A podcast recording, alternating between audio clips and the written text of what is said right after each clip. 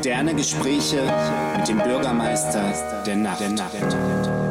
Immer ist Flut im Meer der Impressionen, Illusionen und Sensationen. So etwas wie Ebbe gibt es hier strukturell schon einmal gar nicht. Doch wie erwehrt man sich der Übermacht aus kollektiver Konsumerweiterung? Menschen fragen, Menschen klagen, Bürgermeister finden Antworten. Und damit begrüße ich Sie hier und heute sehr herzlich zu Neues aus der Opiumhöhle, dem preisgekrönten Podcast der beliebten Popmusikgruppe der Bürgermeister der Nacht. Mein Name ist Finn Steiner und ich bekenne auch durch mich sind sämtliche, ich möchte einmal den Begriff Mittel aufgreifen. Sämtliche Mittel sind also durch mich diffundiert, alle Mittel, die nur irgendwie zu diffundieren bereit waren.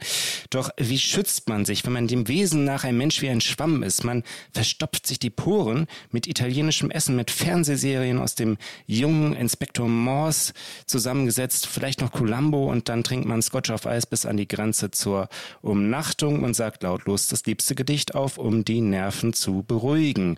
Drunten blättern Wasser in den Bibeln und die Kompassnadel steht auf Nacht, aus den Träumen wird das Gold gewaschen und im Meer bleibt die Verlassenschaft. Aus Lyrik, Schnaps, ZDF und Capellini wächst einem auf diese Weise eine zweite Haut, eine Art privater Chitinpanzer gegen die beharrlichen Angriffe der Unendlichkeit. Ding Dong. Geht's noch? Lassen Sie uns umschalten von öffentlich-rechtlicher Depression zu einem Mann, der wie kein zweiter für die innovative Kraft des Privatfernsehens steht. Ein Charakter wie Pro 7 immer am Puls der Zeit und mit sehr hohen Einschaltquoten und Geschichten, wie sie nur das aufregende Leben eines Großwildjägers im dunklen Herzen der Liebe schreiben kann. Hallo Joachim Franz Büchner. Hallo Finn. Joachim, wir treffen uns ja hier heute zu einer weiteren Folge der großen Joachim Franz Büchner Reality Show. Wer also eine Wohnung hat und sie an dich vermieten möchte, kann sich per Geräuschnachricht auf Instagram an uns wenden, richtig? Ja, das stimmt. Und wie sollte die Wohnung sein? Kannst du dann ein paar, das nicht einfach irgendwelche Zuschriften Dunkel. Kommen? Möglichst dunkel? Ähm, naja, ich mag es tatsächlich gern, wenn sie kühl ist im Sommer.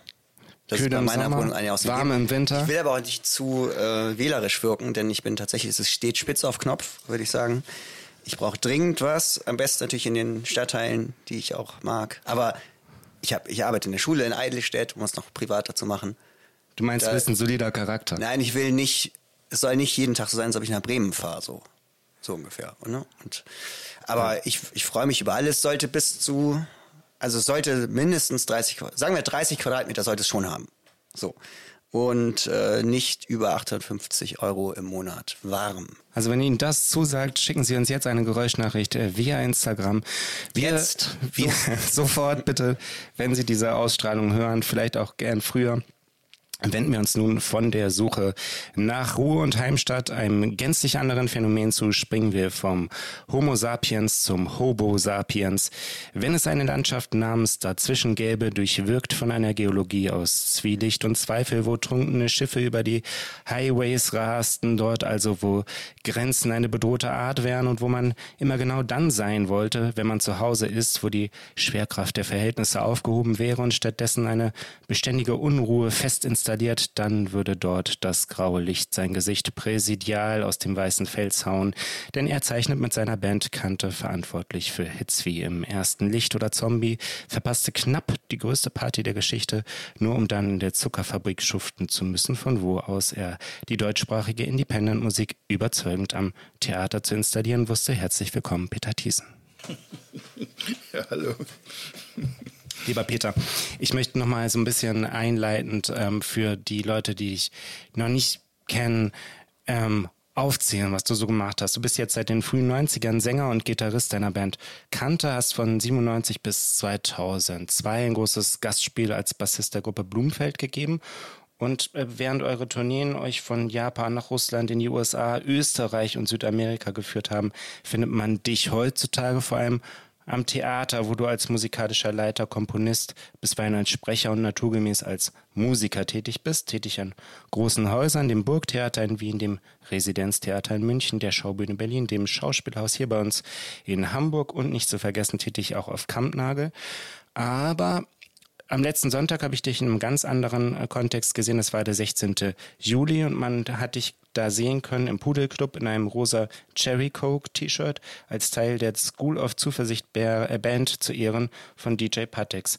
Erzähl doch mal, wie es dazu kam. Äh, Patex hat ja den, den Preis der Unbestechlichkeit bekommen vor mhm. ist gar nicht vor anderthalb Monaten oder so. Ja, das es ist so ein, genau. Ja. Das ist ein Preis, den der, den der Pudel seit zwei Jahren vergibt.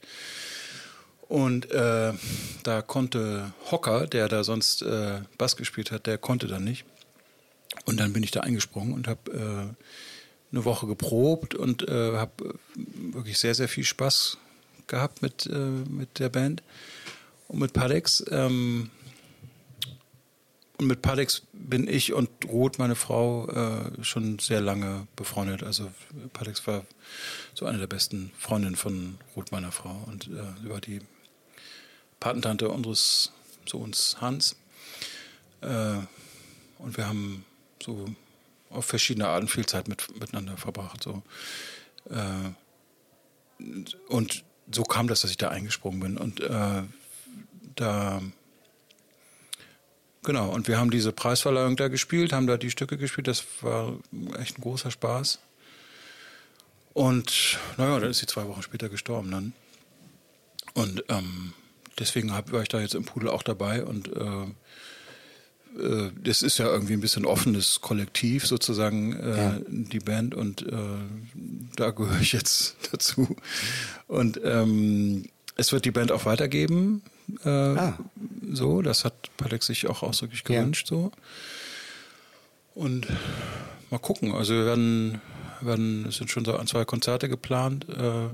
Das werden wir machen und dann müssen wir, glaube ich, uns mal alle irgendwie so ein bisschen ausschlafen und äh, Mhm. zusammen rappeln irgendwie. Na toll, das klingt super. Ja, Ja. genau. Und das, nee, und das, das war echt ein Riesenspaß. Und da hat äh, das, da hat Palex wirklich einen Haufen total toller Leute so zusammengebracht. Äh, auch am, an dem Sonntag da im Pool irgendwie. Also es war natürlich wahnsinnig traurig äh, und furchtbar auch das, ähm, das Proben mit, äh, mit ihr noch. Nein, das war nicht traurig, das war lustig, aber natürlich auch hart irgendwie, ne? Ja. weil sie konnte da schon nicht mehr äh, nicht mehr reden so äh, und wir haben immer wir haben immer die Stücke gespielt und dann haben sie gefragt und wie war es so und dann war so einmal zwinkern war okay so Ja.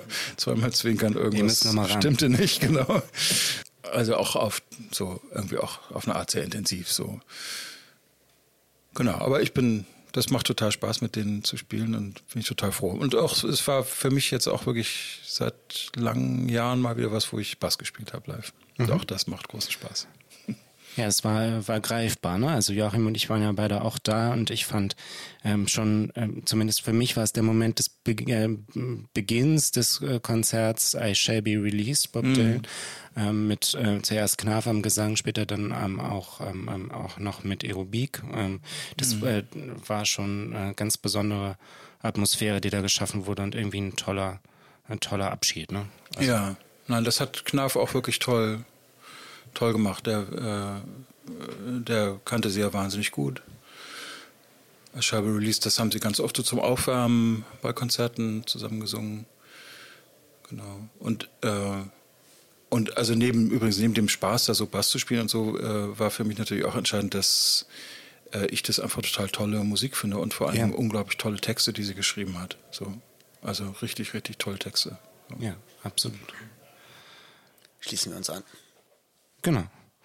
Wir haben jetzt ja schon so einen kleinen ähm, Eindruck deines musikalischen Wirkens bekommen. Da sind unheimlich viele Stationen, enorm viele Facetten. Das ist schon eine musikalische Grand Tour, fast mindestens aber eine veritable Odyssee. Ähm, von Kante gab es ja auch ähm, gab's ja auch sowas wie äh, ähm, wie eine Single, Split-Single mit Knarf, ne, glaube ich. Ähm, Ja, die, stimmt, ja. Ähm, ähm, da habt ihr den Gang of Four Song Ja. At Home, He Feels Like a Tourist gecovert. Äh, gilt das eigentlich auch für dich? At Home, He Feels Like a Tourist? Ja, das ist mir sehr vertraut, das Gefühl, ja. Also auch als sozusagen zwiespältiges, gutes Gefühl und auch nicht so gutes Gefühl. So. Also das, äh, das Unterwegssein oder das mm, mm, zwischen den Orten sein, um mal was äh, mit Kante aufzugreifen, das ist was, was, Ja. was dich auch ausmacht als, als Mensch. Oder als Künstler. Ja, vielleicht ja, genau. Also äh, doch würde ich schon, also ja, nein, auch als Mensch vielleicht. Am Theater zum Beispiel, als ich da die ersten Jahre war, habe ich mich immer und fühle mich eigentlich auch nach wie vor wie so eine Art Gast, so wie so eine Art Zaungast. So. Und das, äh, Das macht mir total Spaß, so aus so einer Position in so einen großen, komplizierten Zusammenhang äh, reinzugehen und reinzugucken. So. Äh, aber es gibt natürlich auch Situationen, wie zum Beispiel der erste Corona-Lockdown, so, äh, wo man dann auf einmal da so steht und denkt so, hm, jetzt sind so alle Auftritte abgesagt. Äh, die Theater erzählen einem, das ist äh, höhere Gewalt, da gibt es jetzt keine Gage. Äh, da denkt man dann schon auch irgendwie so Teil von irgendeiner ähm, keine Ahnung, Schauspielergewerkschaft oder irgendeiner gewerkschaftlichen Organisation zum Beispiel zu sein, wäre in dieser Situation gar nicht so schlecht. So. Oder ist das mit dem Gast beim Theater, vielleicht hat das auch damit zu tun, dass du da auch dich mehr mit fremdem Stoff beschäftigst oder sagen wir als Musiker mehr interpretierst oder vielleicht Auftrag, Auftragsarbeiten machst? das ist auf jeden Fall ein großer Teil von dem, was mich daran fasziniert. Dass, mhm. äh, dass man im Theater die, finde ich, relativ einzigartige Chance hat, äh, sich über zwei, drei Monate eigentlich jeden Tag mit einem einzigen Stoff total intensiv zu befassen. Und äh, das kann natürlich total nerven, wenn der Stoff nicht so toll ist. So. Ja. Aber wenn es ein toller äh, Stoff ist äh, und man verfolgt das so mit, wie äh, die, die Sprache immer noch mal neu durchgegraben wird und umgewendet wird und immer noch mal andere äh, Bedeutungen äh, da zutage gefördert werden, das finde ich unglaublich äh, spannend und toll und, und faszinierend. Und ähm, ja, und tatsächlich fand ich, also habe ich immer gefunden, dass äh, dass Musikmachen und Texte schreiben äh, immer was damit zu tun hat, dass man sich anderen Sachen aussetzt, so, dass man in Zusammenhängen ist, dass man äh, sich irgendwas verwandt oder verbunden fühlt, äh, dass man sich in irgendeinem Kontext bewegt sozusagen und äh, darauf reagiert. Auf, äh, das kann abgrenzend sein oder, oder ähm, verbinden sozusagen, aber so habe ich das für mich immer empfunden, dass äh, ich habe da nie dran geglaubt, dass man so irgendwo einsam zu Hause sitzt und dann überkommt es einen und äh, dann kommt so ein Schwall Worte raus oder so. So my ancestors never call me because my ancestors are dead. And dead people cannot make phone calls. Dead people don't know how to use iPhones or WhatsApp or FaceTime. Dead people cannot talk at all because dead people are fucking dead. So my ancestors never call me. But if they ever do, I will not pick up the telephone. I will not let them influence me. I will not let them control me.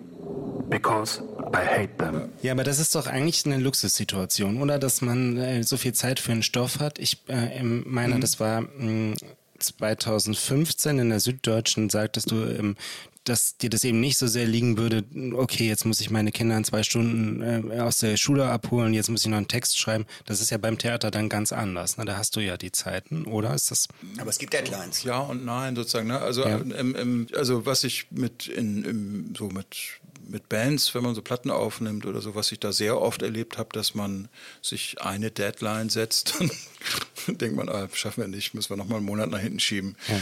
So, und dann verschiebt man die am Ende drei, vier Mal. So. Äh, und das geht ja auch dann irgendwie alles und ist auch der Sache dann zuträglich.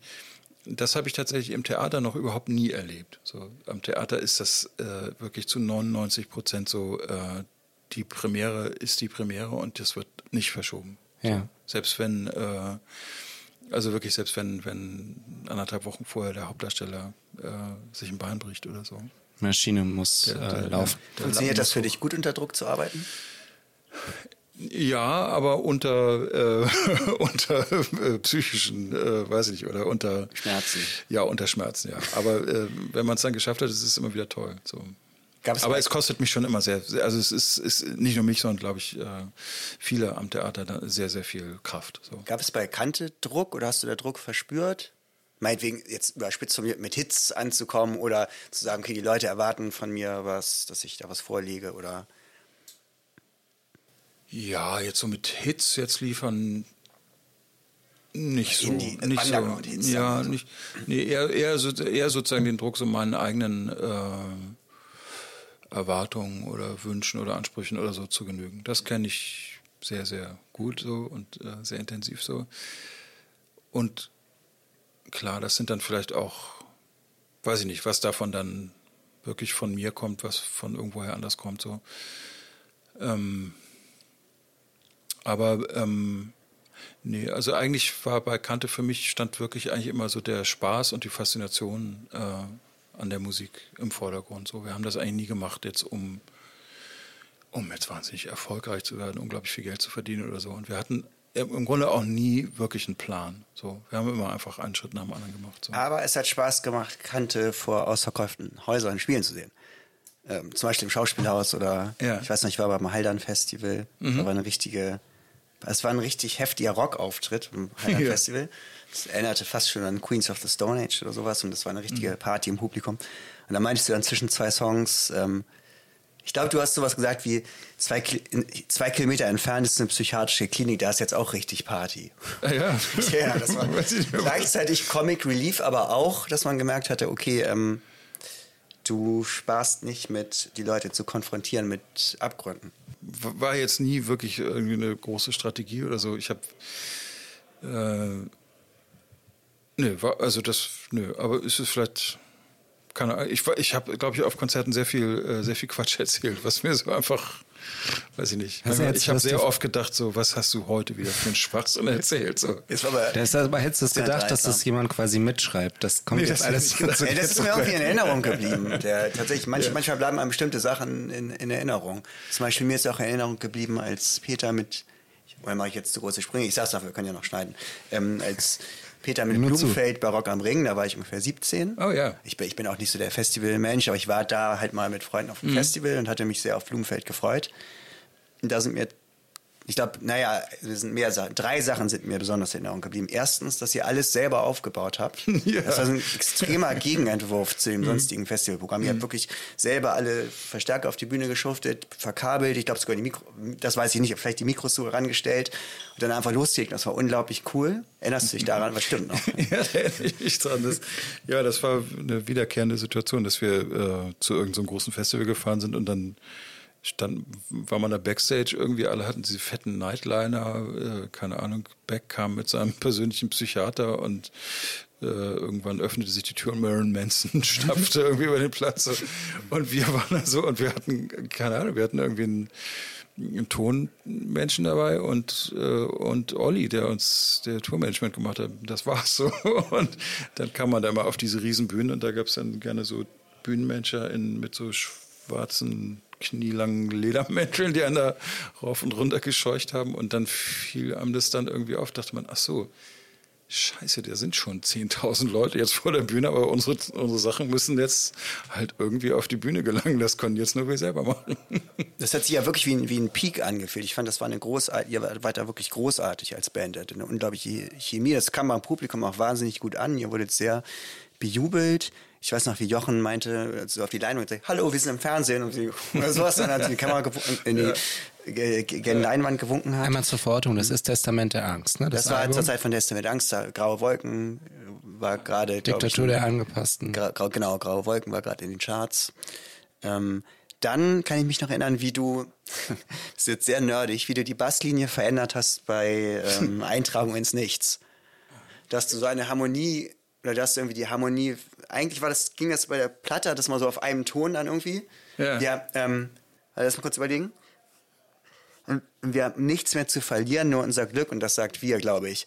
Und das ist so unser Glück und das sagt wie, hast du die Harmonie weitergespielt. Das ist mir total aufgefallen. Das habe ich gedacht, wow, was der Bass, was der Bass so machen kann. Also wie der Bass irgendwie die, das Gefühl von einem Stück bestimmt, so, habe ich gedacht. Ähm, ja.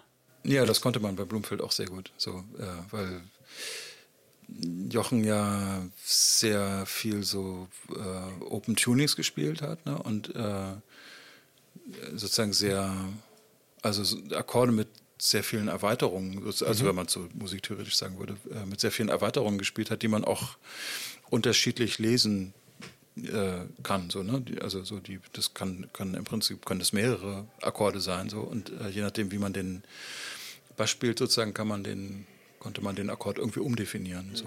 Das äh, war tatsächlich eine ziemliche äh, hat einem ganz schön viel Freiheit gegeben. So, ja. Mhm. wenn, äh, wenn man nochmal diesen Begriff des Dazwischenseins aufgreift, der für mich einer ist, der mit, mit Kante ganz äh, stark verwoben ist, dann habe ich mich gefragt, dazwischen ist ja auch eine ähm, Frage zwischen Musik und Text eigentlich. Und äh, wie ist das denn bei dir? Ist es so, ähm, kommt ja eigentlich eher ähm, aus so einer, äh, aus so einem Instrumentalen, oder? Oder was entsteht bei euch zuerst? Das ist, äh, das ist ziemlich unterschiedlich so. Äh, also, das ist echt unterschiedlich. Also manchmal, manchmal gibt es die Musik vorher, manchmal die Texte. Meistens ist es so, ich habe halt irgendwie zwei komische Zeilen so und dann probiere ich damit rum und dann habe ich ein paar Akkorde und denke so, ah, das könnte irgendwo hinführen so und dann so. Aber manchmal habe ich auch ganze Texte gehabt so. Äh, also auf jeden Fall interessiert mich immer schon sozusagen äh, auf irgendwie eine Art das, das Verhältnis von, von Text und äh, Musik. So, das interessiert Man mich. steht quasi gleichberechtigt nebeneinander bei dir. Ja, also ich mag immer so, ich mag auch im Theater äh, Texte am liebsten, die sozusagen auch schon sehr musikalisch sind. So, ne? das, ich habe auch immer irgendwie, habe mich immer so, habe immer total gern so Lyrikzeug gelesen und so, einfach weil es eine musikalische Art von Sprache ist. So. Äh, und auf der anderen Seite mag ich aber auch ähm, Musik, die auf eine Art textuell ist, so die, äh, die sozusagen in sich Verweise auf andere Musiken äh, oder so trägt, so, ne? die, die so jetzt ohne irgendwie so offensiv irgendwas zu samplen oder so, aber die, wo ich weiß, wenn ich das spiele, ah, das so, die zwei Töne, die habe ich da schon mal gehört, so, und die, die Akkordwendung äh, gibt es vielleicht auch da und da oder den, den Basslauf äh, oder die Bassfigur. Gibt es denn da konkrete Vorbilder für dich, für, für Kante oder ähm, also musikalische äh, ähm, Ideen, an denen, du, an denen du oder ihr euch orientiert habt? Ja, das ist echt so alles Ich habe die. Frage Joachim geklaut, der guckt jetzt. Nee, ähm, ich wollte eigentlich noch was anderes fragen, aber ähm, naja, Kante hat ja, wie wahnsinnig viel auch jazzige oder Einflüsse oder so zum Beispiel. Also ist natürlich interessant, wenn Peter, was hast du denn mit, mit, 18, mit, mit 16 gehört zum Beispiel? Mit Hast du da 16, schon äh, Jazzmusik gehört? In dem Alter? Ja, mit 16 ja. Also ich, ich komme aus einer äh, aus einer Familie von klassischen Musikern und äh, habe ganz ganz lange Cello spielen müssen, auch unter unter Schmerzen und Qualen. Machst du das noch? Nee. Nee, das habe ich irgendwann dann, äh, eben als ich so ungefähr 15 war, habe ich das äh, dann äh, auf keinen Fall mehr machen wollen und habe eigentlich auch nur deswegen dann angefangen, E-Gitarre zu spielen, weil ich dachte, das ist das Instrument, mit dem ich meine Eltern so am meisten schocken kann. So. Da lag ich auch ganz Hat's richtig. geklappt? Ja, das hat gut geklappt. äh, aber im Grunde wusste ich überhaupt, äh, äh, im Grunde kannte ich bis dahin eigentlich fast nur Klassik. So, ich habe irgendwie, ich hatte so ein, äh, so ein, weißt du, so ein, so ein Kassettenrekorder, wo auch so Radio dabei war. Den hatten meine Eltern mir geschenkt, damit ich da immer schön, äh, weiß nicht, Mozart Klavierkonzerte drauf höre. Und irgendwann habe ich diesen Schalter entdeckt, wo das, wo man das auf Radio umschalten konnte. Und dann äh, habe ich dann so, weiß ich nicht, irgendwelche NDR-Jugendsendungen gehört und dachte, Alter, die sprechen mit mir, die meinen mich, das gibt's ja gar nicht. War das in Hamburg eigentlich? Ja, das war in Hamburg. Und ähm, insofern habe ich da ganz lange einfach das, was da so im Radio in der Zeit äh, lief, so gehört. Und dann ähm, kam über Sebastian Vogel, der, der Schlagzeuger, der, ähm, der war bei mir dann im. Also den habe ich, wir haben uns kennengelernt, als wir beide laufen gelernt haben, ähm, in Eimsbüttel auf dem Spielplatz. Äh, und dann hatten wir aber längere Jahre nichts miteinander zu tun. Dann waren wir im Gymnasium in der gleichen Klasse so und da äh, hatte ich aber auch erst nicht viel mit ihm zu tun und äh, dann kriegte man irgendwie, dann genau, gab es so von ein paar Freunden den Plan irgendwie, ey, wir müssen irgendwie eine Band machen und dann kriegten wir mit, ah, der spielt irgendwie Schlagzeug so. Und äh, dann haben wir den angehauen und ähm, und Sebastian war dann lange, lange Jahre äh, immer der, der immer mit der coolsten neuen Musik kam so. Und der der hatte so Beatles, alles, Stones ganz viel äh, und dann aber auch Prince, super viel, Run DMC, Fat Boys, äh, äh, ähm, sowas dann auch. Äh, Beach auch Boys wurde auch, habt ihr auch musikalisch zitiert? glaub ich, Ja, meine? stimmt. Aber das, das kam, glaube ich, später dazu. Okay. So, ja, genau. Aber genau, so und dann äh, Und ich habe dann, genau, ich habe dann ziemlich früh angefangen, so Jazz zu hören, auch so harten Free Jazz und so. Auch so ein bisschen, weil ich irgendwie dachte, damit kann ich meine Eltern schön schocken. So. Ähm, und dann haben wir lange, waren wir super viel auf, auf so Hardcore-Konzerten äh, und ähm, haben fast so collagenartige Cut-Up-Musik dann eine Zeit lang gemacht. So. Sehr kompliziert, so technisch sehr Klingt wie anspruchsvolle. Minuteman, als wäre ich die so hart. Ja, so mit, genau, sowas war wichtig und äh, No Means No, sowas, äh, da, das finde ich auch nach wie vor super. Fugazi, äh, Das war so Anfang mit der 80er dann, oder, oder war das später? nee, das war schon äh, ja, Ende 80er, Anfang 90er, so würde ich sagen. Die Entgründung war so ungefähr 1988, ne? Und äh, Namensgebung dann ein bisschen später. Das kann man gar nicht so genau äh, sagen, weil wir einfach irgendwann in der Schule Woher angefangen soll man haben. das auch wissen, ne? Also, aber Genau, also wir haben einfach angefangen zu spielen und dann hat so, Bei Wikipedia schon 88. Ich habe gestern ja, Wikipedia-Eintrag ja, Eintrag ja. mal gelesen. ja, das kommt wahrscheinlich ungefähr hin so. Nee, aber ähm, dann seid ihr ja eigentlich, äh, es ist ja so ein bisschen ähm, eine gewachsene Freundschaft, äh, Schulband-Idee, Genau. kann man sagen. Ja. Ja, ja. Bisschen wie bei den Suppenbüffeln auch, ne? Von, hat, äh, Das Carsten ist richtig, ja. Das, ähm, Ja. Genau, es ist mir natürlich bei den Proben dann, äh, weil ich da mitspiele, ist das natürlich, das merkt man natürlich, dass die kennen sich schon seit der Grundschule. Und man ist da neu dabei. Ja, ist, ähm, also man, man merkt es jetzt nicht, im, ist, damit meine ich jetzt nicht im negativen Sinne, aber es ist trotzdem natürlich, Ja. ist es schon so. Ähm, Und es ist nicht auch total weird dann da irgendwie. ähm, na, am Anfang war das so, wow, das ist ja, als ob wir uns schon ewig kennen und so. Mhm. Und das ist dann so ein bisschen wellenförmig. Und dann kommt so eine Phase, wo, man, wo es dann auch äh, Probleme gibt, wie in so einer Gruppe oder Mhm. in einer Beziehung. Das äh, Band ist ja auch ein bisschen wie eine Beziehung. Wie das dann immer so ist und so. Ja. Und dann rauft man sich wieder zusammen und dann irgendwann wird das dann. Mittlerweile finde ich das, äh, haben wir uns da einge eingegroovt, Mhm. so, was das eingeht. Die haben mich auch sehr nett aufgenommen. Ja, ihr habt auch richtig toll zusammen gespielt. Das, das hätte, ich, hätte man so jetzt nicht gewusst, dass du da. Es liegt daran, dass Carsten das gut unter Kontrolle hat mit diesem Zeigestock auch. Ne? Wenn die Ja, Band ausschert, ja, ja. dann wird klar Auf, den, auf der Tafel gezeigt, was zu tun ist. Stell hat dich mir das ruhig so vor, ja. ja, ja, ja, doch. Das, ich, äh, genau. Ich habe ja mal mit ihm auch mal, wir haben mal angefangen, so eine Band zu machen, die sollte äh, Black Yoga heißen, genau. Äh, und ähm, da haben wir so Sachen gespielt und da weiß ich auch noch sehr genau, dass Carsten mir immer so Gitarren gezeigt hat und wenn ich da auch nur einen Ton anders gespielt habe, das wurde sofort vom Chef bemerkt und korrigiert. Absolut. Aber es ist auch irgendwie gut, weil das, ähm, das ist auch ein Zeichen dafür, dass das alles sehr tight ist und sehr bewusst arrangiert. Und das macht dann auch irgendwie umso mehr Spaß, das umzusetzen. Ja, gut. Wollen wir warten wir mal ab, was Carsten sagt, wenn er den Podcast gehört hat. Wobei meine Beobachtung bei Kante, um das noch ähm, mit dem Songwriting oder so, ist schon, ist wahrscheinlich auch eine populäre Beobachtung hal- halbwegs, dass es mehr in Richtung Chanson oder oder sagen oder verdichteterem Songwriting ging, verglichen von der ersten Platte jetzt Ja. zur, zur sagen wir Tiere sind unruhig oder zur Mm, Zombie. Auf jeden Fall, ja. Genau.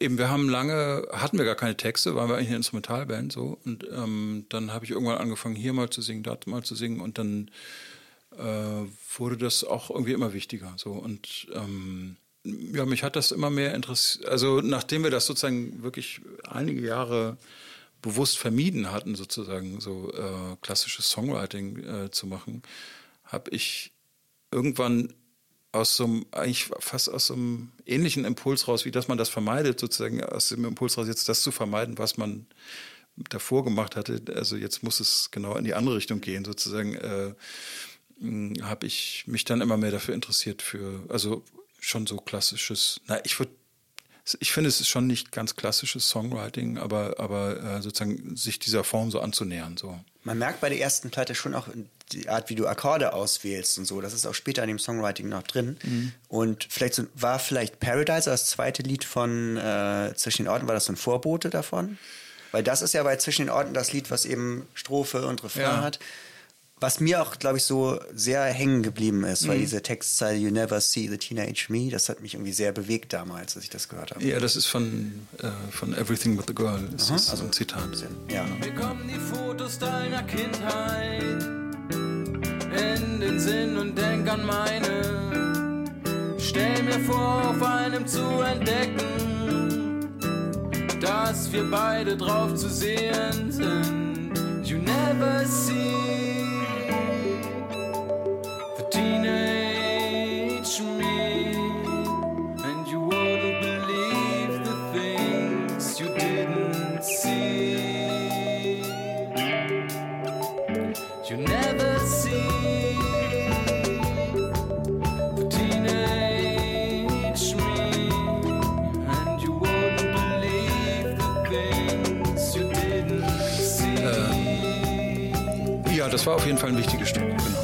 Das, das stimmt schon. Das äh, war so eins der ersten, wo ich dann auch so dachte, ah ja, vielleicht funktioniert das ja, dass ich sowas singe und so. Äh, auch, dass ich so als sozusagen Sänger irgendwie da so mehr Zutrauen gefunden habe, äh, äh, das kam erst so nach und nach. Ne? Also ich, das habe ich ähm, mir lange gar nicht getraut oder habe gar nicht gedacht, dass ich so jemand sein kann. So. Aber da habt ihr dann, da habt ihr dann Blut geleckt, ne? Also ich meine, da hat man offensichtlich gemerkt, es, es geht was, ne? Das ist ja auch Ja. Ähm, äh, My Body Feels Like a Highway, zwischen den Orten fühlen wir uns elektrisch. Das sind Ja, ja, ja, da, genau. ähm, da ist ja offensichtlich, werdet ihr auch gemerkt haben, da, dass es da eine äh, Auf jeden Fall, ja, ja. versteckte Qualität gibt, ne? Und, und man nicht nur äh, Ja, auch ein Sog, ne? Ein Sog von, von, äh, von Energie und Bedeutung sozusagen. Oder so der Möglichkeit, irgendwie sich an so eine Bedeutungsproduktion irgendwie selber mit anzuschließen. So, ne? Und das kulminierte dann so ein bisschen in Summe der einzelnen Teile. Das war ja hier über Smash. Ähm, stimmt das eigentlich? Ich habe von irgendjemandem mal gehört, dass ihr überlegt habt, das gar nicht auf die Platte zu machen. Auch das wird die zweite Platte im ersten Licht. Nicht, nicht so wirklich. Also es war auf jeden Fall ein, es war insofern besonders, als dass alle anderen Stücke auf der Platte haben Sebastian und ich eigentlich äh, zu Hause am Computer äh, entworfen. So. Und, äh, und das war eigentlich das Einzige, was wir richtig komplett im Proberaum nur gemacht hatten, wo wir noch überhaupt keine Aufnahmen davon hatten, als wir ins Studio gegangen sind. Und äh, und dann haben wir eben sehr viel Zeit damit verbracht, sozusagen dieses, diese programmierten Sachen, die dann im Studio mit, mit äh, richtigen Instrumenten sozusagen äh, dann einzuspielen. So. Und auch nochmal irgendwie so ein bisschen umzuarrangieren und zu proben. Aber ähm, und das war dann so das Stück, wo wir dann alle im Studio gestanden haben und das zusammen gespielt haben. Und äh, das hatte vielleicht auch deswegen dann für uns irgendwie eine besondere Energie. So. Aber auf jeden Fall war eigentlich der das Titel entstanden oder Summe der einzelnen Teile? Weil ihr als Band da dann gespielt habt und es vielleicht sowas Befreiendes dann irgendwie hatte oder so und äh, ihr dann, du darüber philosophiert hast, wie es ist, in einer Band zu sein. ich glaube, es war irgendwas, mh, wo ich, ich war auf irgendeinem Konzert, ich weiß nicht mehr, was das war. Und ich hab, und ich stand zwischen irgendwelchen Leuten, die sich über das Konzert unterhalten haben und, äh, und irgendjemand hat sowas gesagt, so über das Konzert. Und das ist mir irgendwie so hängen geblieben. Und äh, dachte dann so, ja, genau so stimmt. Äh, das, genau so ist das eigentlich so. Wie einmal Superpunk bitte, hat Carsten mir auch erzählt, der Sänger von Superpunk, dass er ähm, so vor dem Konzert an der Kasse stand und da hatte, hat einer von, äh, zum Publikum gesagt, also der rein wollte, hat gesagt, einmal Superpunk bitte. Ja. Das war dann ja, Also, ja. ja. Titel. Ja.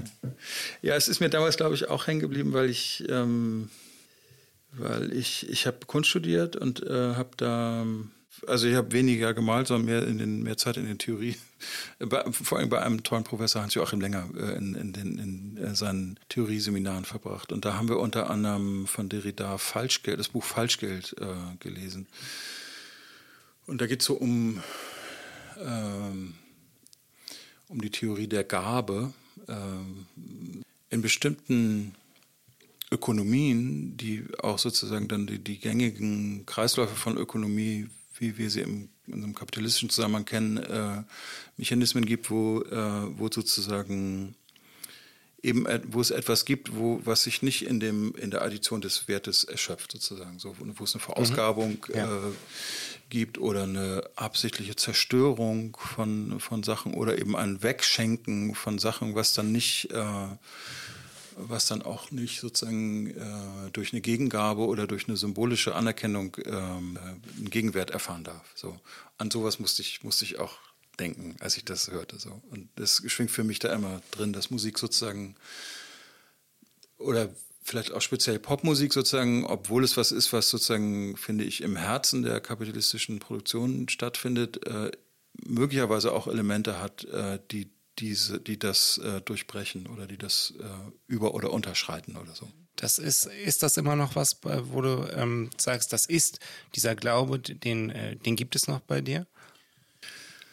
Ähm, ja, den, den, den, Also an dieses den, den Meer. Glauben, vielleicht schon, die, die Sicherheit wäre ich vielleicht heute ein bisschen vorsichtiger. So, also, äh, äh, aber ja, ich, ich, ich denke da, glaube ich, viele Sachen mittlerweile ein bisschen anders so. Also äh, ich glaube im Grunde, dass, es, äh, dass man die Sachen einfach nicht so genau trennen kann. So, es, es gibt im Grunde wahrscheinlich keinen großen Unterschied zwischen, äh, zwischen was, was sozusagen nach den nach kapitalistischen, kapitalistischen Gesetzen produziert ist äh, und aber auch einem befreienden Moment. Ich würde auch, ich würde sozusagen auch immer sagen, um auch eine Kapitalismuskritik gegen eine rechte äh, Kapitalismuskritik, die, die ja zu, äh, zu, zu rechten Überzeugungen immer schon dazugehört hat, Ja. auch, äh, um das abzugrenzen, äh, würde ich äh, eben auch sagen, dass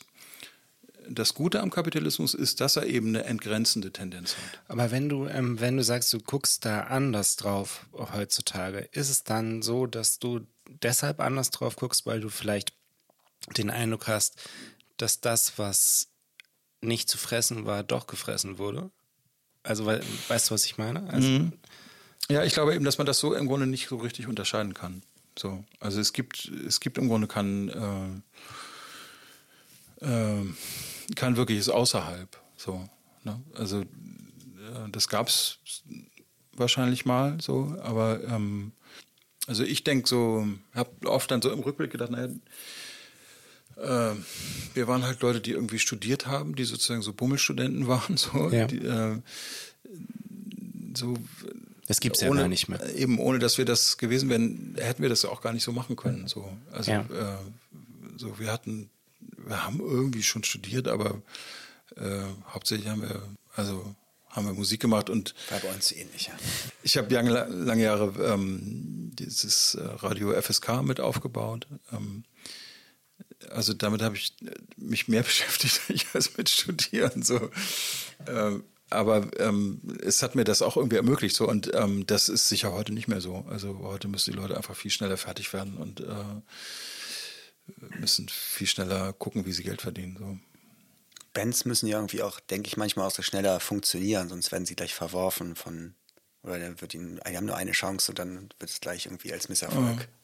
Habe ich, denke ich manchmal so. Es muss alles schon so richtig fertig und fertig entwickelt sein und alles so. Und dann, Ich glaube ich glaub schon auch, dass viel mit der eigenen Haltung zu tun hat. So. Also äh, auch von dem, was man von sich selber erwartet und so. Und ähm, so bei uns war das irgendwie, wir haben eigentlich nie besonders viel erwartet. So. Dafür deswegen, ist es aber deswegen, sehr ambitioniert, äh, wenn man jetzt so, auch so Zombie ist ja schon ein gigantisches, ein gigantischer Epos irgendwie. Ja, das Der stimmt. nicht so ganz ohne Ambition entstanden sein kann, oder?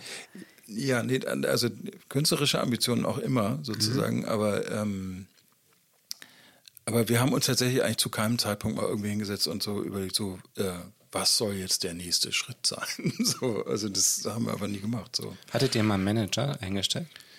Äh, ja, also der macht äh, Jürgen Söder von äh, der, mh, der war, hat früher bei der Band Couch gespielt. Äh, der hat, der macht das, der macht das für mich, für meine Theatersachen auch nach wie vor. So, ja. Mhm. Und der war nicht, der hat nicht irgendwann mal gesagt, so meine Nee. Lieben, Nein, nein, nein. jetzt wollen wir jetzt mal. Äh, Wie habt ihr es erlebt? Aber so mit einzelnen Teile war ja schon ein großer Schritt auch für die, sagen wir mal, dass die Band für die Wahrnehmung oder dass die Band wahrgenommen Mhm. wurde und populär wurde, ne? Ja, ich kann mich so daran erinnern, dass wir, ich glaube, wir hatten das fertig gemischt und sind dann ins, damals ins Kirr gefahren und äh, da hat, glaube ich, haben Sandra und Patrick Ziegelmüller aufgelegt. Und dann haben wir denen gesagt, ey, leg das mal auf und so. Und dann haben sie das gespielt und das funktionierte schon ziemlich gut. So. Und ähm, also das, da hatten wir schon ein Gefühl für, dass das irgendwie, äh, dass das irgendwie so ein so ein markantes Stück ist, so klar. Wie war das damals in zwei Bands gleichzeitig zu sein? Ähm, gut, Blumenfeld aber Kante, ja, ja, eben. das war gut, aber natürlich auch nicht immer ganz konfliktfrei so. Ähm, auch deswegen habe ich das dann irgendwann nicht mehr gemacht, weil ähm, äh, ja, weil es einfach schon immer mal wieder so Streitigkeiten darum gab, wer jetzt wann auf Tour gehen kann und äh, Michael Mühlhaus hat ja damals, hat er auf der Platte, auf der Kanteplatte auch Keyboard gespielt, während er gleichzeitig auch bei, bei Blumfeld war. Das hat Jochen damals nicht so richtig gut in Kram gepasst. Äh, deswegen hat das Michael dann auch aufgehört bei Kante. So, also da gab es so ein paar so Konflikt, äh, kleine Konfliktfelder. So. Äh, aber letztendlich war das irgendwie für, es war für mich am Ende des Tages einfach eine Entscheidung dafür, dass ich, dass ich dachte, ich will meine eigenen Sachen machen. So. Und mhm. äh, äh, das, die, so die Zeit bei Blumfeld war für mich wahnsinnig wichtig und ich habe von Jochen äh, unglaublich viel gelernt und äh, äh, der ist einfach ein unglaublicher Sänger, ein unglaublich toller Songwriter, toller Texter. So, ähm. kannst du das, kannst du die wichtigste Formel nennen, die du von Jochen gelernt hast? Ähm, ja, ich fand, ich fand an Jochen immer faszinierend, wie er, ähm, wie er sozusagen aus den verschiedensten Bereichen äh, Sachen zusammendenken äh, gedacht hat. Mhm. So, also irgendwie eine Zeile von Hildegard Knef äh, mit irgendwie, weiß ich nicht, Roland Barth zusammengebracht hat mhm. oder irgendwie sowas so. Äh, das fand ich immer irgendwie total irre. So. Dass sein System keine Grenzen kannte. Ja, auf eine Art, ja, genau. Ist, ist, also, das, ist das denn was, was ihr auch diskutiert habt in der, in der Band? Das habe ich mich immer gefragt. Wird so ein Text diskutiert? Ist das. Ähm, also, diskutiert, weiß ich nicht, aber äh, sozusagen. Okay, bei Blumfeld vielleicht nicht, aber mit bei großer Kante? Geste erklärt, ja. ja okay. ist klar. Nein, ähm, nee, also also Jochen hat auf jeden Fall zu seinen Texten sehr viel intern auch äh, sozusagen zu sagen gewusst und, äh, und wir haben das auch gerne äh, gehört und äh, mit ihm darüber gesprochen. Ähm, bei Kante tatsächlich ähm, haben wir es nie, eigentlich nie besonders viel gemacht. Also das, äh, das, das habe ich mit mir meistens ausgemacht äh, und oder mit anderen Leuten, die nicht in der Band waren. So. Ähm, einfach mal von den Alben äh, ausgegangen, also von den Titeln der Alben. Mhm. Zwischen den Orten, Zombie, die Tiere sind unruhig, dann scheint es ja schon sowas wie erzählerisch eine permanente Bewegung zu geben. Dauerhaften mhm. Übergang, vielleicht auch eine bestimmte Unruhe, jedenfalls das Gegenteil von Stillstand. Und ähm, zwar textlich wie musikalisch. Und da habe ich mich gefragt, ähm, 2011 hat äh, Malte Herwig eine Biografie über Peter Handke rausgebracht und die hat er genannt Meister der Dämmerung. Und ich habe mich mhm. gefragt, ist das nicht was, was ihr eigentlich auch seid mit Kante? Seid ihr nicht auch sowas wie Meister der Dämmerung? ja, also ich kam drauf, ne, weil du ja nun auch in Peter Handke Stücken mhm. aktiv äh, warst als, äh, äh wie soll man das nennen, musikalischer Direktor. Theatermusiker, ja. Komponist. Ja, ja, also ich habe äh, also wir haben mit, mit Kante äh, haben wir Musik gemacht für ein Stück von ihm, das heißt Spuren der Verirrten. Und ich habe jetzt äh, vor äh, zwei oder drei Jahren habe hab ich musikalische Leitung gemacht für eine Uraufführung von, von ihm auf den Salzburger Festspielen. Das hieß ähm, Stenjak Adametz. Das sich selbst entzündet hat, ne? Ja. Das ist das Thema genau. des Stückes. Ja, aber, aber meinst du, das ist genau. was, Meister der Dämmerung, was, was ihr auch seid? Weiß ich nicht genau. Also klar, das bei, bei äh, so diese so Tag-Nacht äh, Bilder waren auf der Zweilicht irgendwie was Wichtiges, auch sozusagen dieses, dieses damals auch, auch von, auch unter anderem von Derrida äh, beeinflusste, so äh, diese Gespenster, Geister-Thematiken äh, so. Äh, bei Zombie also auch, dieses ne? Spektrale sozusagen, ja. so ne, die Vermischung ja. von, von Tag und Nacht sozusagen. Anwesenheit, Abwesenheit. So ähm, bei Zombie habe ich dann habe ich dann ja so ein bisschen versucht noch äh, anders zu denken, so ne, ne, nämlich sozusagen nicht äh, nicht so ein also eigentlich eine, eine, eine, Gleichzeitigkeit von Tod und Leben, so. Mhm. Äh, aber sozusagen eher auf der Seite des Körpers sozusagen gedacht als auf, als auf der ja. Zombie so. Ähm, deswegen, ich glaube, mir ist mittlerweile so die, die, die, diese Tag-Nacht-Metaphorik ist mir vielleicht ein bisschen zu abgegriffen auch, ein bisschen zu äh, romantisch vielleicht auch so, mhm. also in so einem historischen ja. Sinn auch. Und also sozusagen auch ein bisschen, ja, sozusagen ein bisschen zu metaphysisch oder so. Ne? Also mich mhm. interessiert, glaube ich, mittlerweile eher das äh, tatsächlich das körperliche oder auch das äh, ein bisschen konkreter historische. So. Wie, wie kannst du das, ähm, wie machst du das aus? Also wie, wie kam es dazu sozusagen, dass, dass sich das, das verändert das, Genau, dass ich das stärker, stärker in den Fokus gerückt habe bei dir. Wie das damals genau war, das kann ich nicht so genau mehr Aber das ist sicherlich aber- auch was, was so mit der Arbeit dann, ähm, mit konkreter Arbeit auch zu tun hat. Ne? Ich meine, zum Beispiel in der Ja. Zuckerfabrik ist ja auch was ganz konkret Historisches, Mhm. aber auch am Körper Erfahrbares, ne? wo man, Genau, eigentlich diese also beiden das- Elemente ganz stark hat. Ne? Ja, genau. Also das, das in der Zuckerfabrik der Text, das ist, äh, der ist, das ist sozusagen eine, wie so eine, äh, das geht eigentlich von einem Voltaire-Text aus, aus Candide. Ähm, da gibt es so eine Passage, wo er das ziemlich genauso beschreibt und ich habe das im Grunde einfach in, in, in, in Verse gefasst. So. Aber, aber genau, also äh, sozusagen die, eben dieses Konkrete auch von so einer Arbeitswelt und so, das, ähm, das finde ich tatsächlich im Grunde eigentlich schwerer zu beschreiben für in, in, in, in Songtexten so. Äh, und mir kommt es dann so ein bisschen wie, manchmal ein bisschen wie eine Ausflucht sozusagen vor, sich so in so wolkige Bilder zu, Ja, äh, okay, kann ich äh, total verstehen. Wie zu sehr, wie verlegen. sehr spielt es so. eine Rolle, dass man vielleicht sagen könnte, du hast zum Beispiel in den vier, vier bis fünf Kante-Alben oder so, ähm, hast du irgendwie auch Sachen halt schon gesagt und formuliert und hast die quasi schon Ja. aus deinem System raus und abgehandelt und die gibt es jetzt in der Welt und musst du gar nicht mehr drüber, musst du nicht mehr verhandeln. Spielt das eine Rolle? Auf jeden Fall, ja. Also und, und trotz, also natürlich gibt es, ich sehe da trotzdem in, in einem irgendwie auch eine Art von Kontinuität. Ich sehe das auch sozusagen äh, über die Zeit, wo wir, äh, wo ich nicht so viel Platten gemacht habe, aber dafür umso mehr in anderen Zusammenhängen, also so im Theater Musik oder äh, gemacht habe oder auch eigene Theater, so Theater-Performance-Projekte initiiert habe. Ähm, das war für mich eigentlich immer wie so eine Fortführung äh, von dem. So, ne? das, da gab es für mich jetzt nie so eine, eine ganz klare, einen klaren Bruch oder so. Ne? Ähm, äh, so auf der anderen Seite sehe ich natürlich trotzdem auch, dass es, dass es so Phasen gibt, so die, wo, wo mich so bestimmte Sachen interessiert haben. So. Und ich habe auch das Gefühl, ich, ähm, das hat auch was damit zu tun, ja, hört sich ein bisschen, bisschen dramatisch an, aber sozusagen ehrlicher zu werden mit sich selber. So. Ja. Also, äh, genau. Weil das So. ja schon bei Tiere sind unruhig mit zum Beispiel die Wahrheit oder so sehr konkret Ja. thematisiert ist, ne? Also das ist so Abgründe schildert, dass das einfach die Wahrheit ist, dass man sich vielleicht nicht eingestehen will oder so. Genau. Das ja, das auch, aber sozusagen auch sowas wie nicht immer von sich zu denken, dass man irgendwie so ein Großkünstler ist, der Leuten unglaublich viel mitzuteilen hat. So. Für unseren Freundeskreis hast du das damals allerdings. Merkt Oder, nee, vielleicht nicht. auch, aber zu der Zeit war das uns wahnsinnig wichtig. So, äh, Da so Kante im Schauspielhaus war eine richtig große Sache. Und Kante Autogrammstunde bei Saturn erinnere ich noch.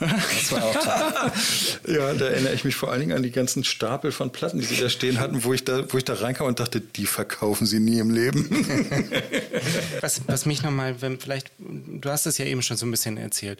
Wenn wir jetzt, ähm, du sagst, ähm, du nimmst dir einen Text wie Candide von Voltaire und dann sagst du, okay, mh, da wird jetzt in der Zuckerfabrik draus. Wie muss man sich das denn konkret vorstellen? Du, du setzt dich dann wirklich hin mit dem Text und guckst, ich mach dann, ähm, ich mach da einen Song drauf. Liest du denn viel Sekundärliteratur zum Beispiel, um da irgendwie dann auch sicher zu gehen, ähm, dass, dass du in einem Kontext nicht fehlleitest oder vertraust du da eher deiner Intuition oder wie? Du meinst im, im Theater jetzt? Oder, Ja. oder? Mm, Das kommt ein bisschen drauf an, aber ich lese sehr viel, ja. Ich lese sehr, sehr viel so, zu den Sachen. Mhm. Weil ich, ähm, äh, also ich habe immer schon sehr gerne sehr viel gelesen so und ähm, das, aber auch, ich gucke genauso gerne auch äh, Filme, äh, gehe auf Konzerte nicht mehr so viel wie früher. Früher war ich äh, so gut wie jeden Tag auf irgendeinem Konzert. Ähm, äh, also ich liebe, ich kann mir das gar nicht anders vorstellen, äh, als sozusagen, also alles, was ich selber zu Papier bringe oder irgendwie hervorbringe, äh, geht immer aus, aus der Auseinandersetzung mit anderen Sachen hervor. So. Ähm, und das kommt, das ist immer so schubweise so, dass, dass ich dann ganz viel mich mit einem bestimmten Thema beschäftige. Ja, weiß ich, als ich das erste Mal Peter Handke Stück gemacht habe, da habe ich, äh, weiß ich, erstmal einen Meter Peter Handke gelesen. So. Ja. Äh, und jetzt gar nicht so sehr, weil, weil ich jetzt das Bedürfnis habe, ich, ich, äh, dass ich da jetzt das so in einem akademischen Sinn irgendwie drauf haben muss oder so, sondern einfach, weil es mich interessiert und weil es mir Spaß bringt. Da liegt auch Tom, äh, Hans Meyer über Thomas Mann. Ja, du hast ja auch Dr. Faustus. Ja, stimmt. Habt ihr auch umgesetzt, ne? Ja, ja da gibt es auch den, den, Wahnsinns, äh, äh, so, so ein Sekundärmaterialband dazu, ne? wo, wo so. Oh ja, das äh, kann ich mir vorstellen. Er hat ja auch mit Adorno so, ein, so den Briefwechsel mit Adorno auch Ja. ihn quasi als eine Art Berater auch sozusagen für das Ja, ja, ja, genau. Der taucht da auch auf dann. Ne? Und, äh, äh, und das, das, ja, das ist ein super interessantes Buch, wo, wo, der, wo der ganz viel fast so gesampelt hat, so, ne? wo, es, so- wo, äh, wo so ganze Zeitungsartikel, die er so umgemodelt hat und so. Ähm, aber ähm, genau, das liegt auch ein bisschen daran, warum ich das so mache. Im, im, äh, Glaube ich auch, das liegt auch daran, weil ich ich habe eben lange Zeit Cello gelernt, richtig. Äh, aber ähm, und dann habe ich mal so zwei Jahre bei so einem Jazz-Typen irgendwie Gitarrenunterricht gehabt, aber ähm, äh, das ist auch meine einzige sozusagen äh, handgreif, handfeste äh, musikalische Ausbildung. Äh, und deswegen habe ich immer das Gefühl, ich, ich kann mich sozusagen aus so einem, auf so einem Weg, wie das so ausgebildete ähm, Komponisten oder so machen, äh, das, das kann ich so nicht. Und ich kann das irgendwie vor allen Dingen über so Empathie oder über mich, mich in den Stoff total rein vertiefen. Ja. So, äh, und dann mir, das muss ich irgendwie so im, in meinem Gefühl so irgendwie ablagern und dann, äh, dann kann ich irgendwie was machen. Und äh, dann habe ich, wenn das aus so einem Gefühl raus entsteht, dann habe ich auch das Gefühl, dass das ist dem dann irgendwie angemessen. So. Aber das dauert manchmal tatsächlich auch, auch echt lang. So, das, äh, bis, Es gibt dann auch so einen, Au einen Austausch mit, ähm, mit zum Beispiel dem Regisseur oder Ja. so, wo ihr dann sagt, Ja. mal, ich bin jetzt, ich habe jetzt den, den, die und die Zeilen und Ja, das, also, äh, ich, das, also, äh, ich arbeite meistens mit äh, einer tollen Regisseurin, die heißt Friederike Heller. Äh, schon eben ganz lange und sehr viel. Nach, und das macht nach wie vor einen Riesenspaß. Und ähm, also wir ja, wir tauschen uns viel aus. So, wir, das ist manchmal schreibe ich selber Sachen so, aber oft suche ich auch Sachen raus. So, äh, was weiß ich, wir haben äh, Dantons Tod gemacht und dann habe ich so bestimmte Heiner Müller Stellen rausgesucht, die da irgendwie zu passen. So. Ähm, und da, das und da dann Lieder zu gemacht so oder ähm, äh, ähm, Brasch oder sowas habe ich dann vertont und so. Manchmal kommt das auch von ihr so. Äh, oft sitzen wir auch einfach zusammen und schmeißen irgendwie so zusammen und überlegen, was, was, was es sein könnte. So. Und es ist aber natürlich auch ganz viel Instrumentalmusik. So.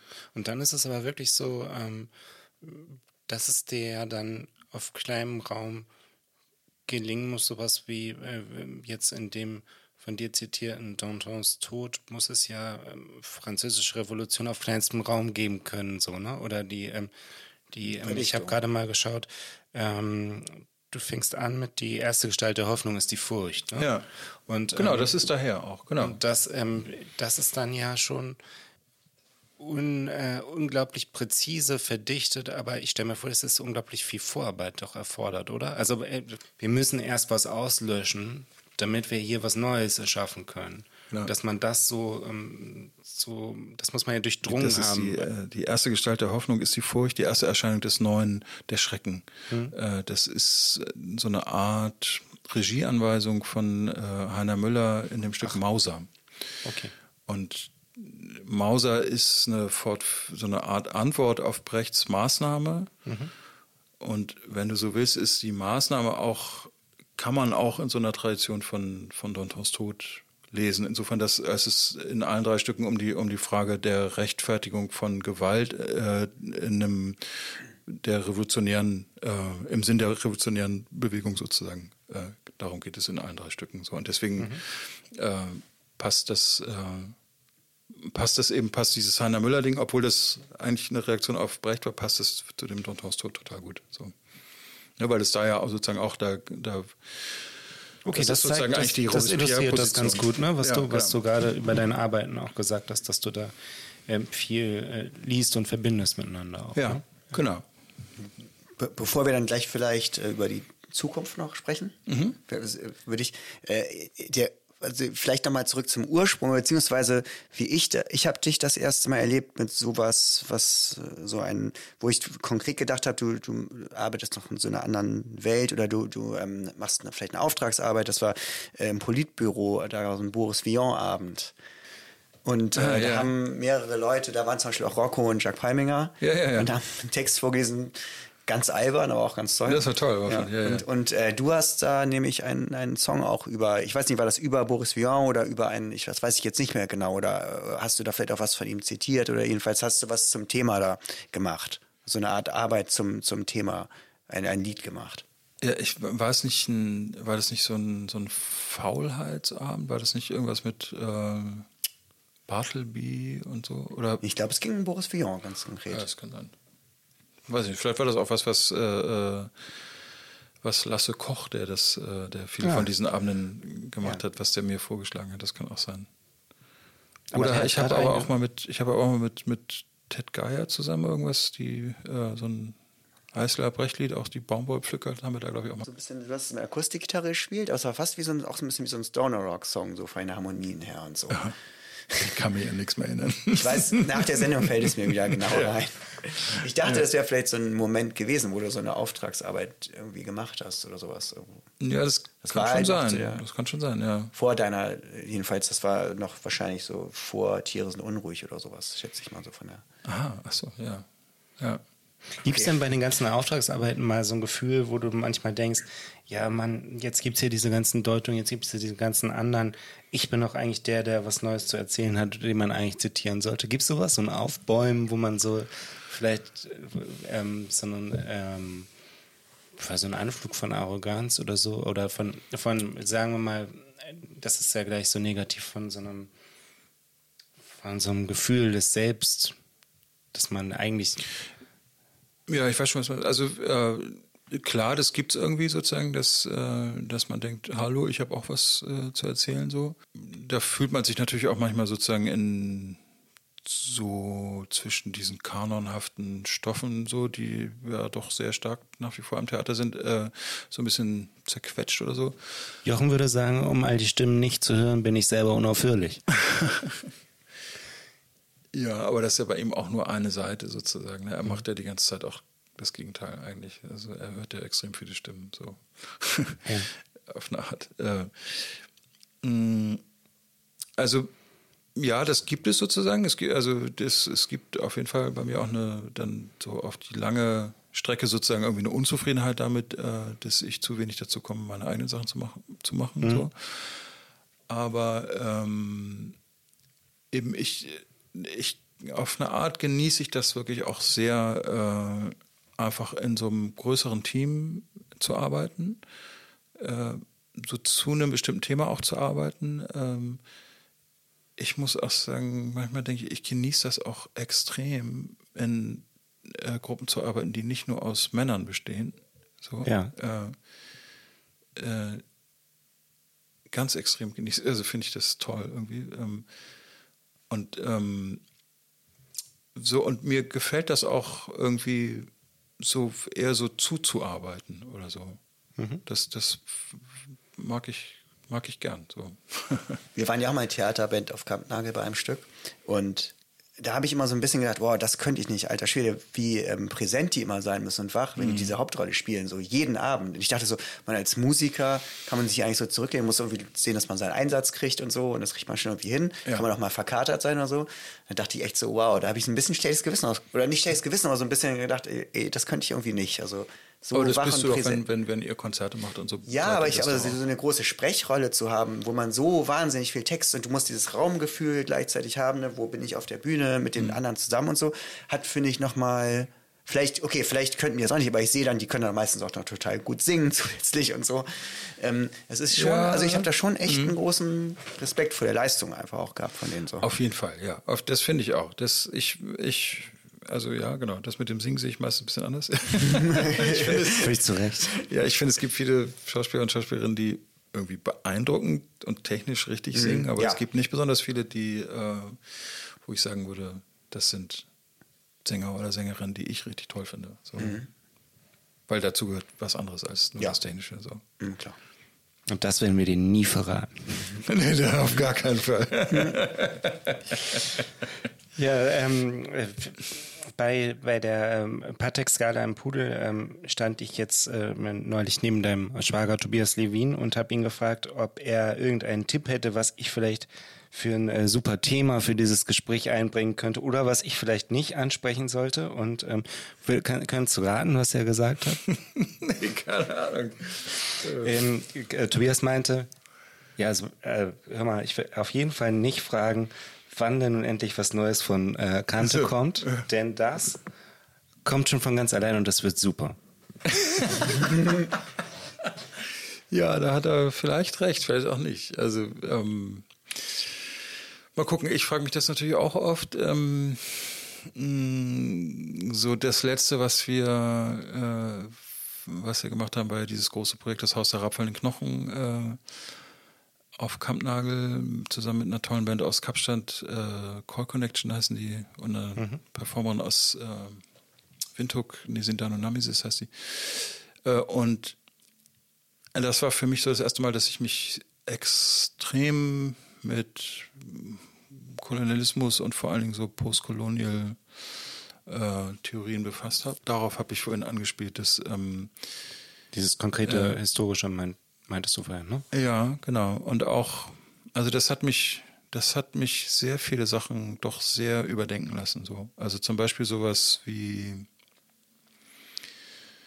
ähm, eben sowas, äh, Texte, die so Fluidität, äh, Grenzen verschwimmen lassen und so, so betonen, habe ich dann aus der Perspektive oft gedacht, naja, das ist ähm, möglicherweise auch eine tolle, aber vielleicht auch nicht ganz richtige Strategie, um sich einer bestimmten historischen Verantwortung oder einer, dem Umgang sozusagen mit dem, was einem hinterlassen worden ist, dem aus dem Weg zu gehen. So. Weißt du, also indem Europäer sozusagen äh, betonen, dass man unglaublich äh, fluide ist sozusagen Ja. und sozusagen nicht identitär versucht zu denken und so ist, kann man andersrum auch verstehen als äh, eben äh, eine Art, äh, dem aus dem Weg zu gehen, dem, dem, der Bewusstwerdung aus dem Weg zu gehen, dass man einfach unglaublich pri privilegiert ist und dass man nach wie vor von, äh, von diesen ganzen Sachen total äh, total profitiert. Zum, zumal das ja, wenn man jetzt den konkreten Namibia-Fall nimmt, ähm, auch in der deutschen Öffentlichkeit fast überhaupt nicht präsent ist, dass es einen Völkermord an den Herero und Nama gegeben hat. Ne? So wenn man so, Ja, wenn man ja ich würde sagen, das ist schon, das ist, Es ist- hat in den letzten Jahren ist viel, es dann- viel, viel, viel präsenter. So, äh, so, aber ich finde, das geht dann noch viel weiter, sozusagen. Die, äh, ich würde sagen, sozusagen die, die, die Grundlagen von so einem kolonialen Denken, wie, als was man sich in der Welt begreift, wie, wie, ähm, was man meint, sich aneignen zu können, äh, so, äh, oder auch nicht, was man davon ausnimmt und so, äh, das hat ja alles extrem viel damit zu tun. Oder so die ganz einfach auch die, die europäische äh, Grenzpolitik und so, das oder Völkerrecht oder sowas. Ne? Das sind alles Sachen, die, die ganz, ähm, die nach wie vor auf diesen, auf diesen, äh, auf dieser Zeit fuß, sehr stark fußen so. Und ähm, das finde da finde ich, das, dem, dem muss man sich eigentlich viel mehr, müsste man sich viel mehr stellen. So, ne? Und so aus der Perspektive habe ich oft gedacht, äh, sowas wie Popmusik war für, sagen wir mal, meine Elterngeneration, so, ne, äh, so in den 50er, 60ern, natürlich ein toller Weg, so um, äh, um aus der Nazi-Zeit sich rauszukatapultieren, so äh, und um äh, offensiv vor sich herzutragen, damit haben wir nichts mehr zu tun. So, das stimmt nur aber halt leider nicht so ganz. So, weißt du? Also, Aber äh, Popmusik kann doch auch dann ähm, konkrete äh, Verantwortung übernehmen, zum Beispiel Bob Dylan mit Hurricane über Ruben Hurricane Carter, da wird ja ein ganz Mhm. konkreter äh, Bezug genommen. Ist das was, was dich dann interessiert oder ist das auch nicht weit genug? fände ich, wenn man das jetzt einfach auf, eine, auf einen deutschen Kontext übertragen würde, auch schwierig. So. Warum sollte ich jetzt als, als weißer Deutscher äh, sozusagen das Schicksal einer äh, Henry Maske ist ja schon als Popsong verarbeitet worden. ja, ja, man dann auch das, genau. Ne, also, weißt du, so, das hat auch was ein bisschen äh, Schwieriges. Das, ich finde den Song toll von, von Bob Dylan, aber ich könnte mir auch vorstellen, dass er das heute vielleicht auch nicht genauso machen würde. So. Mhm. Weißt du, also es war in der Zeit, hat es sicherlich irgendwie auch was Richtiges bewirkt oder so, ne? indem es einfach Aufmerksamkeit dafür geschaffen hat. Aber heutzutage würde man ja eher sagen, ja, warum muss jetzt jemand wie Bob Dylan äh, anstelle äh, derjenigen, die da um die es da eigentlich geht, sprechen? So, ne? So, Das- das, also so, solche, weißt du, so, das sind so Sachen, die, die, die, die für mich, äh, die, die für mich so ein ganz äh, ein sehr entscheidender, ähm, entscheidende Erfahrung waren, so, ne? Und, äh, Das macht es aber dann auch nicht einfacher mit der Frage, wie geht's weiter, oder? Nee, das macht es nicht, echt nicht einfacher. Also ich habe äh, ich hab, ich hab äh, wirklich sehr, sehr viel Musik rumliegen und auch sehr viel Texte. Ich habe bestimmt 40, 50 Seiten Texte äh, rumliegen. Ähm, aber ähm, ich finde es gerade noch total schwer, das so zusammenzubringen. So. Und das hat auch damit zu tun mit so Fragen wie, weißt du, in so einem Lied wie Zombie oder so habe ich mich sehr gerne so einer Wir-Form bedient. So. Wir sehen unmöglich aus, wir sind der Zeit voraus, wir leben an Genau. der Schwelle. Ja, genau. sehen unmöglich aus. Der Zeit voraus. Wir sind die wunde Stelle mitten unter euch. Wir sind ein Schattenriss auf Knochen, Fleisch und Blut. Wir stehen auf der Schwelle einer neuen Zeit. das, das, das, also sowohl diese Wir-Form, eben wie auch dieses so, wir leben an, wir, wir stehen auf der Schwelle und so, einer anderen Zeit, das würde mir heute schwer, schwerer fallen, das so, ähm, das so zu behaupten. So. Ich weiß noch nicht, wie ihr das gemacht habt, dass das so catchy ist, obwohl das so viel Text hat. Da kann man ja von vorne bis hinten mitsingen. Ja, das ist- ein Wunder. Ja, ja, das habe ich jetzt im Pudel da auch, da, da habe ich es ja mit, ähm, mit Till Steinebach und äh, Ruth, meiner Frau, gespielt. Äh, dachte ich auch, wow, das ist richtig viel Text. ja, genau. Aber so, das sind so, ähm, das sind so, da haben sich so viele neue Fragen für mich aufgeworfen, mit, mit denen ich überhaupt nicht gerechnet habe, dass es die überhaupt gibt. So. Äh, und ähm, da, das, das sind für mich noch ein paar Fragen, die es da zu, zu, für mich zu lösen gilt. Und ähm, das, also das werde ich auf jeden Fall machen und mal gucken. Ich bin gespannt, ob ich das hinkriege. Ich glaube, in irgendeiner Form werde ich das schon hinkriegen. Ich weiß aber tatsächlich dann auch noch nicht, ob das dann noch Kante heißt. So. Oder ob das dann irgendwas anderes ist. Das muss ich noch rausfinden. Wir sind gespannt, auf jeden Fall. Das ist so eine Druck, wir wollen auch so eine Drucksituation hier schaffen. Ne? Also es müssen auch schon Ergebnisse, wir sind ja für in zehn Jahren verabredet jetzt. Ja, ich genau. Sind wir jetzt rausgehört. ne? äh, für den ersten Bandnamen, genau. Ja, gut. Haben wir den Kreis jetzt. Äh, Ja, ich glaube dann, ähm, Ja, dann- Joachim. Hast du noch eine Anekdote beizusteuern aus deiner... hätte ich noch ganz viele, Was aber muss ich ja denn mal ein- einen Punkt finden. Also, Hatte ich denn bei dem Festival damals auch so einen, äh, so einen schön bescheuerten Fischerhut auf? Kannst du das noch Hans, erinnern? weißt du das noch? Hatte Peter?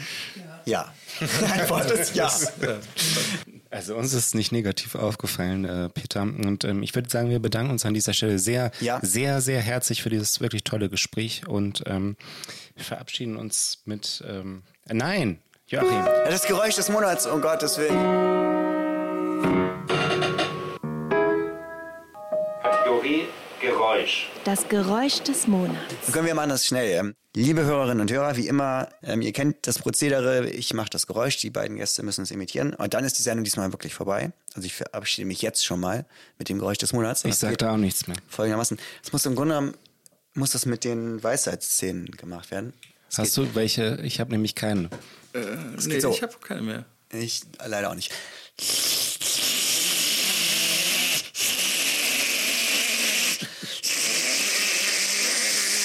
Ja, man wirklich abscheulich. Vielen Dank. Sagt man ja auch nach dem Song mal. Vielen Dank, warum auch immer. Okay. Das war nichts. Nicht schlecht. Allen Druck wirklich ganz nach außen auf die Weisheit ziehen. Und, und saugst du die Luft ein oder presst du die Press raus. Ich mach das nicht mehr. Peter macht das ganz gut. Peter ist talentiert. Kategorie Geräusch. Das Geräusch des Monats. Ciao, ist uns wirklich eine Freude. Danke, Peter. Cheers, tschüss, euer lieben euch. Bürgermeister. Ciao. Der Podcast Neues aus der Opiumhöhle wird euch präsentiert von Mutter, der Bar für Alkohol, Musik und Menschen. Stresemannstraße 11 22769 Hamburg.